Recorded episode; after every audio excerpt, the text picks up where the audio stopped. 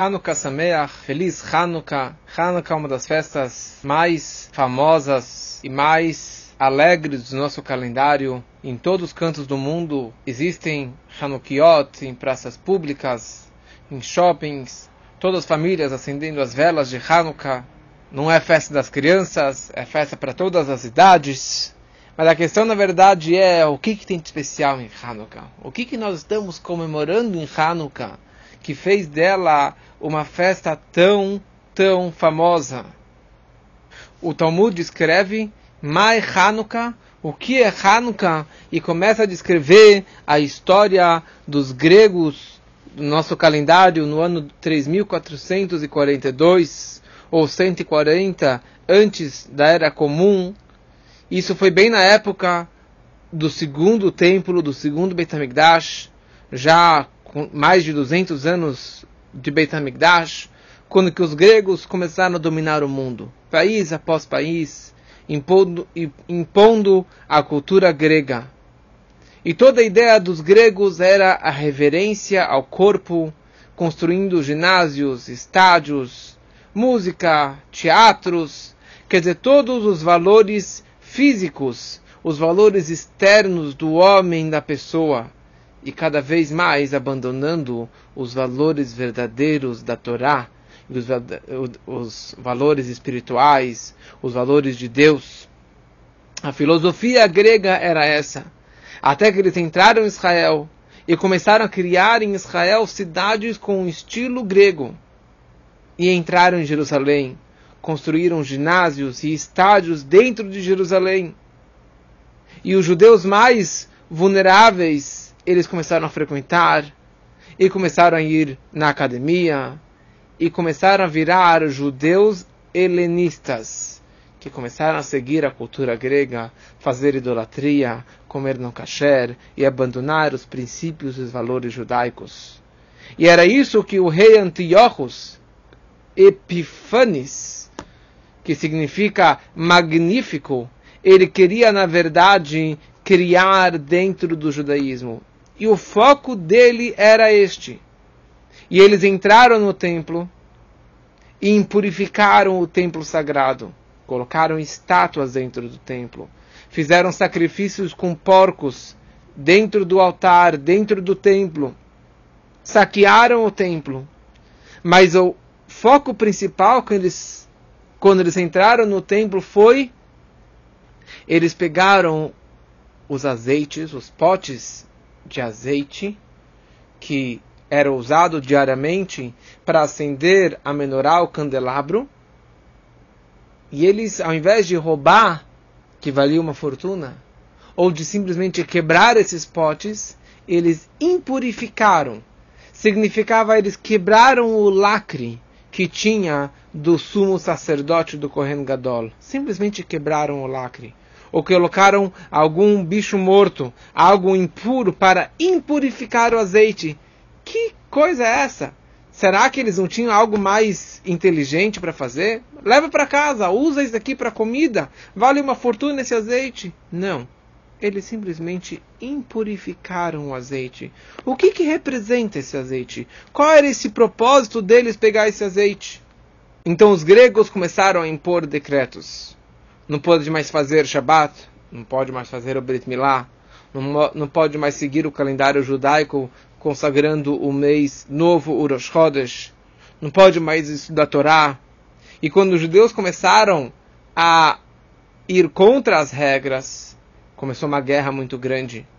E aí teve aquele pequeno grupo dos Macabeus, dos Hashmonaim, que era o Kohen Gadol, Matetiel, Matetiel Kohen Gadol e seus cinco filhos, e eles, poucos e fracos, conseguiram guerrear e batalhar e vencer muitos e fortes e armados o exército grego. Foram várias batalhas, muito sangue, mas aqueles poucos conseguiram vencer muitos. E o interessante é que praticamente ninguém fala sobre essa guerra. Ninguém fala sobre a vitória da guerra, que também foi um grande milagre, muito sobrenatural. Mas a grande comemoração de Hanukkah é do pote do azeite. que quando os judeus, quando os Hashmonaim, quando os Macabeus voltaram para o templo, todo destruído, todo impurificado, saqueado, eles limparam o templo, tiraram as estátuas, tiraram os animais não kasher, e eles foram acender o candelabro improvisado por causa que o candelabro de ouro foi roubado, e eles foram procurar os azeites, e todos os azeites estavam impuros, estavam com o lacre quebrado. E eles procuraram e milagrosamente acharam um pote de azeite que durava um dia e acabou durante, durando oito dias esse azeite. Que essa que é a grande festa de Hanukkah, por isso nós acendemos oito velas durante oito dias. Mas o que está por trás de tudo isso? O que, que os gregos queriam com azeite dos judeus? O propósito principal dos, dos gregos era a assimilação dos judeus. Era assimilar os valores judaicos. É interessante a história de Hanukkah é totalmente diferente de Purim ou a história do Egito de Pesach. Haman, na história de Purim, ele queria matar o corpo dos judeus. Aniquilar todo o povo judeu. O faraó, ele queria matar os judeus. Ele queria todo menino que nascesse ser afogado no Nilo. Antiochus, na história de Hanukkah, ele não queria matar o corpo do judeu. Ele não teve um decreto de matar os judeus. Ele acabou matando alguns porque desrespeitaram as regras, mas esse não era o propósito dele. O sonho dele era que os judeus frequentassem as aulas de filosofia grega e largassem mão do judaísmo e da Torá. Aliás, ele deixava os judeus estudarem Torá. Mas, como falamos na reza, o propósito dele era a Torá Terra, que eles não estudassem a tua Torá, a Torá de Deus. Você quer estudar a Torá como uma filosofia, como um livro de história, como um livro de ética? Maravilhoso, você pode estudar. Mas tudo aquilo que é um dogma, tudo aquilo que é um decreto, tudo aquelas mitzvot, ou aquele estudo que você faz só porque Deus ensinou, só porque Deus mandou, isso que era o maior ódio e o maior decreto do Antiochos. E ele fez alguns decretos ridículos, mas que demonstravam essa ideologia dele. Ele fez um decreto que todos os judeus precisavam escrever no chifre do boi, pegaram um, um, uma faca e escrever no chifre do boi: Eu não faço parte do Deus de Israel. Ou escrever isso também no batente das portas. Eu não faço parte do Deus de Israel. Quer dizer, ele queria, ele queria pegar algo físico, algo material, mundano, e gravar dentro do chifre do boi, eu não sou mais judeu, eu não faço mais parte desse, desse judaísmo, dessa, dessa grande crença judaica. E o maior foco dele era as crianças que não estudassem Torá desde pequenininha, para que não tivessem essa coragem, esse auto-sacrifício contra os decretos dele. Ele queria impurificar a cabeça judaica, Eideshekop, a alma judaica. E a alma judaica é que nem uma vela, é que nem uma chama. Por isso que a primeira coisa que ele fez foi impurificar o azeite. O azeite é um, é elemento que boia em cima de todos os outros líquidos. Ele está acima, ele nunca se mistura. E o azeite representa luz, representa chama. E é isso que ele queria impurificar. Ele queria impurificar essa santidade, essa fé pura em Deus. A menorá, o candelabro, é um dos símbolos dos objetos mais famosos do nosso povo. O que, que tem tão especial na menorá? A mensagem da menorá é uma mensagem para o mundo todo que a Shekhinah, que a presença divina, paira dentro de Israel. A ideia da menorá não era para iluminar o templo, era para iluminar o mundo todo.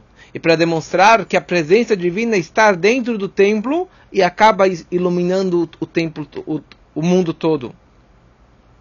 Porque bem este objeto e, e este é, milagre da da luz da menorá que representava isso, por causa que a menorá representa luz. E luz, mesmo uma luz física, é o maior recipiente para uma luz espiritual. Porque luz chama fogo é algo muito abstrato, não é algo material, não é algo físico, e por isso que consegue pairar e absorver uma luz tão espiritual. E por isso que tem a mensagem na Menorá, que a Shekhinah, que a presença divina, paira no povo de Israel e ilumina o mundo todo. E essa que na verdade é a grande simbologia da vitória espiritual de Hanukkah. Que eles na verdade acenderam a vela, e essa vela durou oito dias. Todo o propósito dos gregos era impurificar as velas, impurificar a chama judaica, impurificar a alma judaica. E essa vela durou oito dias. Quer dizer, teve a vitória da guerra, que foi uma vitória física, material muito grande. Mas no momento que teve o milagre da vela, isso superou é um milagre muito maior, um milagre espiritual, do que o um milagre da guerra, o um milagre físico. Porque aqui toda a batalha dos gregos era uma batalha espiritual que é muito mais difícil e muito mais severa do que uma batalha e uma guerra física. E a vitória espiritual é uma vitória muito poderosa, muito maior. E essa que é a grande mensagem de Hanukkah que nós temos um corpo, temos um mundo físico e nós temos a força da alma judaica, a força do Neshama. E a força do Neshama, a luz, o brilho, o calor do, da Neshama, da alma judaica, tem que ser tão forte, tem que ser tão iluminada que vai penetrar o físico no material. Mas o que, que realmente tem que importar e qual, qual que tem que ser a minha vitória no meu dia a dia, na minha vida, na educação dos meus filhos, tem que ser a luz da Neshama. Ela tem que ser tão forte que eu vou vencer a, a vitória física também. Materialmente eu vou sair vitorioso. A tal ponto que o material já não me ocupa tanto espaço. E o que realmente é a minha vida, é a vida espiritual, é a vida da alma judaica. E que possamos realmente iluminar as velas de Hanukkah dentro da minha casa e nos meus vizinhos iluminar as ruas, iluminar pela, pela, pelo país todo, pelo mundo todo, e dessa forma trazer a grande luz na vinda do Mashiach, que vamos acender o candelabro no terceiro Betamigdash, que assim seja muito em breve, se Deus quiser.